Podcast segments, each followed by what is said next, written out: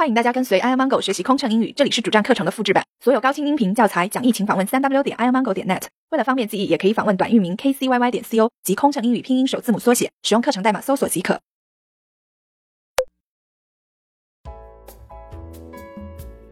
One hundred and six. Our exchange rate today makes ten U.S. dollars equal to ten euros. 今天的兑换率是十美元兑十欧元。One hundred and seven. Here is your change, sir. Thank you very much. 先生，这是找您的零钱，谢谢。One hundred and eight.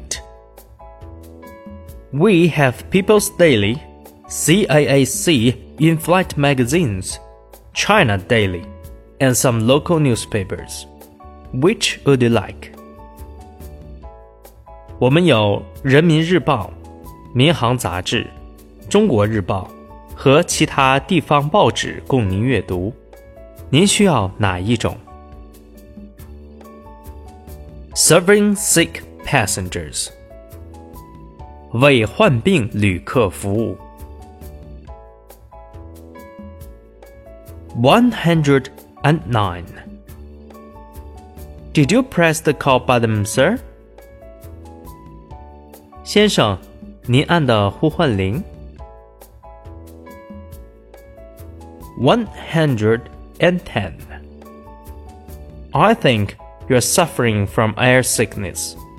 You need some air sick tablets. Please wait a bit.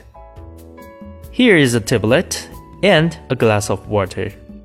If you want to vomit, please use the air sick bag in the seat pocket in front of you. 我想您是晕机了，吃点晕机药吧，请稍等。这是药和一杯水。如果您想呕吐，请使用您前面座椅口袋里的清洁袋。